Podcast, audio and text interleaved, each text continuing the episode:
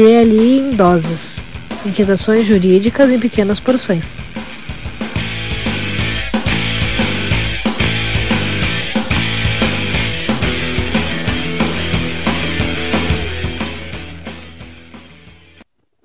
Olá, pessoal. Estamos começando aqui mais um episódio do DLI em doses, spin-off do DLI Podcast, onde a equipe DLI faz um apanhado dos últimos fatos relevantes no mundo jurídico.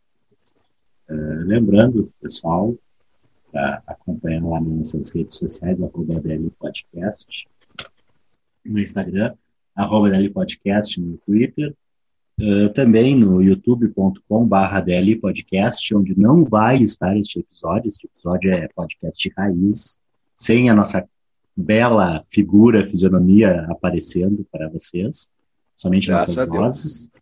Fale por vocês. Não, peraí, eu falei errado. Não era esse o momento. ah, deixa, eu, deixa eu continuar aqui, por favor. Uh, à vontade. Uh, youtube.com.br podcast. Então, uh, se inscreve no canal, ativa o sininho para não perder as notificações, deixa o like nos vídeos que tiver por lá. Essas são nossas, nossas plataformas, nossas plataformas de, de redes sociais, de divulgação. E nossa equipe da Elite, sempre. Eu, Sandro Moraes, comigo já ouviram as vozes de Alisson Capelari. olá, olá. Sérgio Juliano. Olá, olá, olá. Aliás, eu queria fazer um pedido para começar a ser ordem alfabética inversa, tá? Pelo menos ah, uma vez na vida. Fale por vocês. E não era isso. não. É, não era isso. A próxima a gente começa com o Sérgio, então.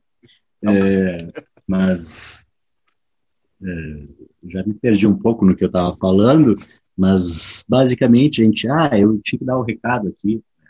É, a gente está iniciando aí um novo, uma nova forma de, de apresentação do programa, falando um pouco sério agora. É, que na verdade a gente vai ter o nosso DL em doses, vai ser semanal a partir de agora. Confere, produção.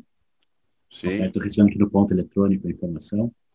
Uh, Sim, então ele vai ser confere. postado semanalmente o DL em doses, e a gente mantém quinzenal o nosso episódio tradicional do DL Podcast. Então, essa, essas postagens, a partir deste episódio que está sendo gravado agora, passam a ser nas quintas-feiras, então, na quinta ou na sexta que nós vamos postar. A gente não decidiu ainda, ou já decidimos, eu não lembro. É, esse vai na quinta. Vai na quinta? É, então, vamos, esse vai na testando. Vamos testando. Chega lá na quinta, se não tiver, vai aparecer na sexta. Pronto. Se não tiver na quinta, na sexta, algum dia vai aparecer isso aí. Mas, na verdade, se a pessoa está ouvindo, é porque já foi publicado. Olha aí, Sim. olha que interessante. Tá é, verdade. Aí a pessoa vai ter que saber, vai saber que já está publicado, já é o suficiente. Mas, então, a gente sempre falando com o ouvinte do futuro. Sim. Claro. Uh, então, seguindo aqui na nossa, nossa ideia aqui do podcast, então, o nosso DL em doses é uh, cinco minutos para analisar cada cada um de nós trazer um tema aqui uh, para comentar sobre nossos, nossas questões judiciais, jurídicas uh, dos últimos dias. E hoje a gente começa com o Alisson Capelari, com o assunto mais sério da noite. Alisson, cinco minutos para ti, fica à vontade. Bom, é para ser o assunto mais sério da noite, mas assim, não deixa de ser pitoresco, né? Na, dentro da, da época que a gente está vivendo que é a decisão do STF. Hoje a, te, a temática é toda a respeito do nosso Supremo, uh, mas então... Foi muito ativo as... na última semana, né? É, com certeza. Né? Então, quando dá, quando, quando, eles produzem, quando eles produzem, tem, tem matéria para falar. Então, assim, deixa, não deixa de ser pitoresco o tema, uh, que é a respeito do julgamento da constitucionalidade da tese da legítima defesa da honra. Né? Uh, se por um lado a gente tem que saudar a decisão tida pelo uh, adotada pela unanimidade do STF na inconstitucionalidade da utilização dessa tese, principalmente em crimes de feminicídio e crimes dolosos contra a vida, também é de se lamentar que a essa altura do século XXI a gente ainda esteve discutindo esse tipo uh, de tema como sendo um tema jurídico lá com sua relevância, certo? Bom, uh, acho que maioria do pessoal tem conhecimento que a legítima defesa da honra é, o, é a desculpa clássica, né, trazida desde os tempos de antanho, vamos dizer assim, desde muito tempo atrás, para justificar a violência ou atentado à saúde da, das mulheres pelos esposos uh, sob desculpas diversas. Né?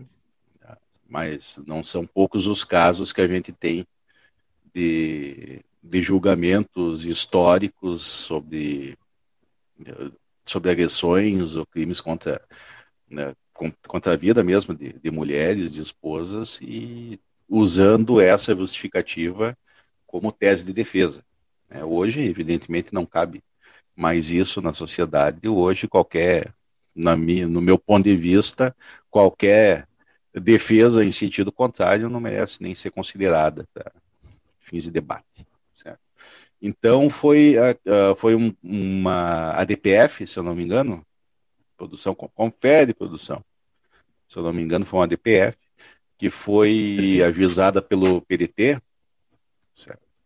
a respeito do, do resquício que ainda tinha em vários julgamentos da adoção dessa tese, como tese de defesa, e muitas vezes aceita pelo tribunal do júri, certo? Uh, e não derrubada em grau de recurso, o que é uma, eu já repito, né, um absurdo uh, da modernidade de hoje. Então, por unanimidade, é. o STF, o STF declarou em constitucionalidade. Interrompendo aqui e, Fala querendo a opinião do, do mestre em ciências criminais que participa uhum. programa. Sim. É, porque a, a, discussão aqui, e até alguns tribunais mantinham essas decisões entendendo que a, a decisão do tribunal de júri seria soberana. Sim. Então, se o júri acolher, pelo menos uhum. essa era a justificativa para até então, até essa decisão do STF ser ainda eventualmente aplicada, dizendo que o júri é soberano. Se o júri quiser aplicar uma tese, mais esdrúxula que seja, ele teria essa soberania. Sim. Mas também é um caso de, de, de recurso anulação à decisão do júri por causa de ser contrária à prova dos autos. Né? Então, também se tem essa possibilidade legal de anulação e se fazer um novo julgamento quando da, da citação da tese, já vedando numa, numa segunda análise essa adoção dessa tese defensiva. Uh, que nem eu falo, é uma, é uma decisão uh, de, não, não pode dizer de vanguarda, mas é uma decisão que fala óbvio, né? Não cabe mais isso no tempo de hoje. Não cabe. Estamos num período histórico em que Sim. dizer o óbvio é ser revolucionário. Isso mesmo. Isso mesmo. O próprio Código Penal já dizia, em 1940, só para só terminar, Serginho, que no artigo 28, que a questão da, da emoção ou da paixão não exclui a culpabilidade. Isso daí, legalmente já está previsto isso. E, e legítima defesa, quando se fala ali no, no artigo 25, fala de legítima defesa, o artigo 25, qualquer manual uh, mais moderno de direito penal sabe que essa tese não se aplica à legítima defesa da honra, né, evidentemente. Uh, eu só queria comentar que notícia da STF, uh, justamente a, a manchete é STF proíbe o uso da tese da legítima defesa da honra em crimes de feminicídio. Sim. Então, o que, que a gente tira disso? Que continua a tese, só não é aplicável mais em crimes de feminicídio. Correto? Sim, correto. A decisão, ela, ela tinha a ação tinha esse aspecto, né? tinha esse pedido, essa limitação da LIDE. Mas daí se faz é, interpretações é, conforme ou interpretações reflexas a partir do momento dessa decisão. Né? Ótimo. Então, agora passamos ao, vamos passar para o próximo tema. Próximo tema ainda dentro do STF, não vamos sair do STF hoje. Sérgio Gileia, o que, que essa semana profícua do STF traz aí para nós? Então, Sandro, uh, pelo visto, nós estamos tendo uma semana bastante produtiva na STF. E dessa vez foi produtiva até demais, porque pode mudar os rumos do Brasil. Uma decisão dessa que houve. Porque o que aconteceu, nada mais nada menos, o nosso ministro Edson Fachin resolveu declarar a nulidade dos atos decisórios que levaram à condenação do ex-presidente Lula. Vejam só.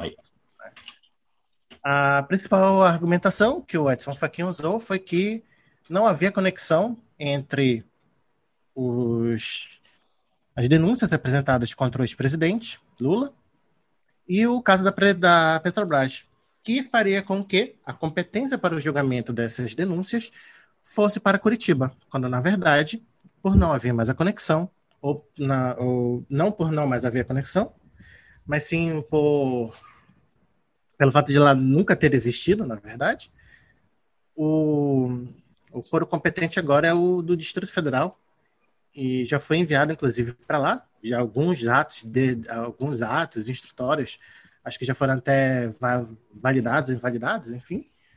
O, o nosso ouvinte aí uh, se acompanha, né? Eu espero que ele acompanhe, tanto quanto a gente.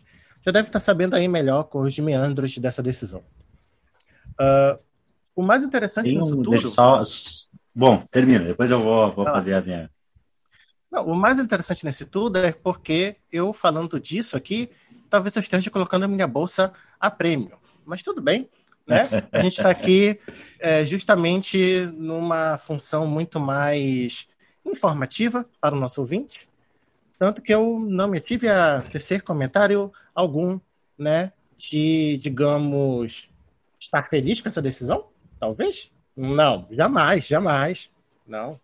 Mas o certo é, temos o ex-presidente Lula elegível novamente. E esta é a principal, uh, digamos, repercussão desta nulidade declarada pelo ministro Edson Fachin.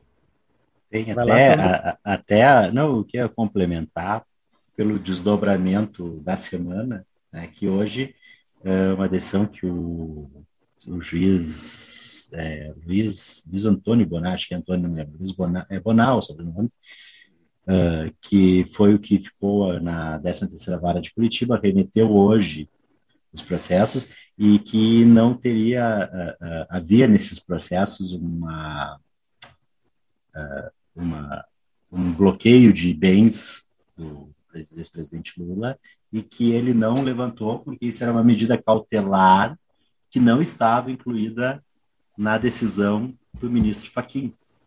Então ele disse: olha, eu não vou fazer automaticamente porque isso o Fachin não mandou. O juiz lá do Distrito Federal, se achar que tem que acolher, a, a, a, a reverter a decisão tomada na cautelar, ele que tome. Não é minha alçada isso. É claro que uh, causando um pouco de surpresa. Se, se foi anulado o principal, a decisão da cautelar eh, ela vai ter que ser anulada também, me parece. Sim, Enfim. e é um brocardo jurídico, né? O acessório segue o principal. Então, não existe mais esse principal. juiz Esse juiz é um incompetente. Aliás, falando, se falar nunca, corretamente. É, nunca um termo jurídico foi tão irônico quanto esse. Incompetência. É, é engraçado, e aí a gente vai para o lado para a pessoa que não, não é do meio jurídico, dizer o, o Moro é incompetente, ele vai pensar, é, por que, que o Moro não é competente? Porque ele não, ele não tem competência para fazer as coisas? Não, sei lá. não tem capacidade? Um excelente juiz. É, pode achar que ele foi, né? Porque não é mais juiz, mas foi um bom juiz, tinha condições de exercer o cargo, mas tecnicamente a gente está tratando a incompetência. Então é, é engraçado mesmo, é diferente. É, é, pro, Os meu, pro meu leigo, cachorro, isso é interessante. O meu cachorro não concordou com isso, não. Não concordou? É o Joleno não. que está latindo? É, é o Joleno que está latindo e ele diz não é o Obama. que é incompetente nas duas, nas duas acepções da palavra. Ah, o, o Joleno, o Joleno é, é, é, é bem... É, é, uma, vamos dizer assim, o Joleno tem um histórico todo, né? Acho que ele pode ser uma, uma opinião útil para a gente ouvir. Com certeza. Não, eu, eu sempre levo em consideração.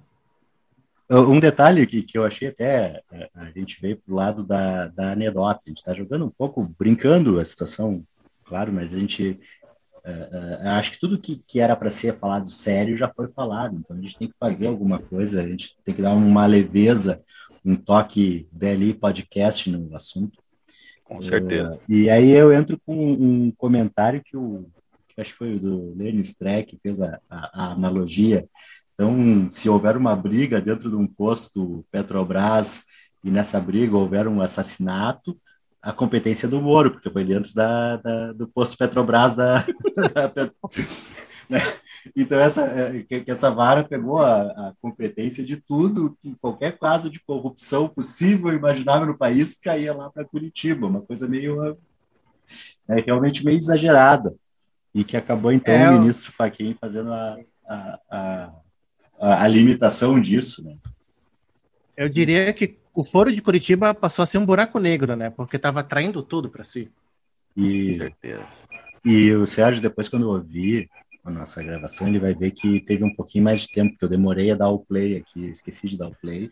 Então, ele teve seis minutos hoje no assunto, por aí, e ele não vai poder reclamar. Ele sempre reclama que é cortado no meio. Finalmente, finalmente eu estou sendo Justiça agraciado. Sendo Justiça está sendo feita neste, neste neste podcast aqui, nosso de cada dia. Finalmente, né? Nossa, de Depois de anos sofrendo aqui na mão de vocês. Meu Deus, que drama!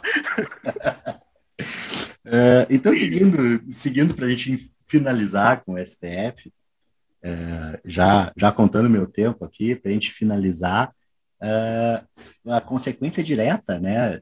Porque o STF, como, como tribunal político que é, a gente sabe que e, e, e, um pouco um pouco de seriedade antes da brincadeira a, a pauta do STF é um dos maiores instrumentos políticos que a gente tem hoje né?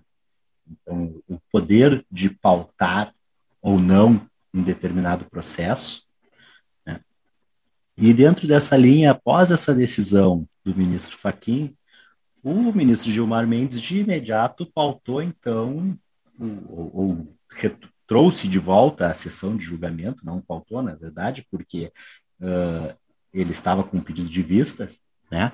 Uh, o processo em que se discute a imparcialidade, uma eventual parcialidade do, do, do Sérgio Moro no julgamento desses mesmos processos.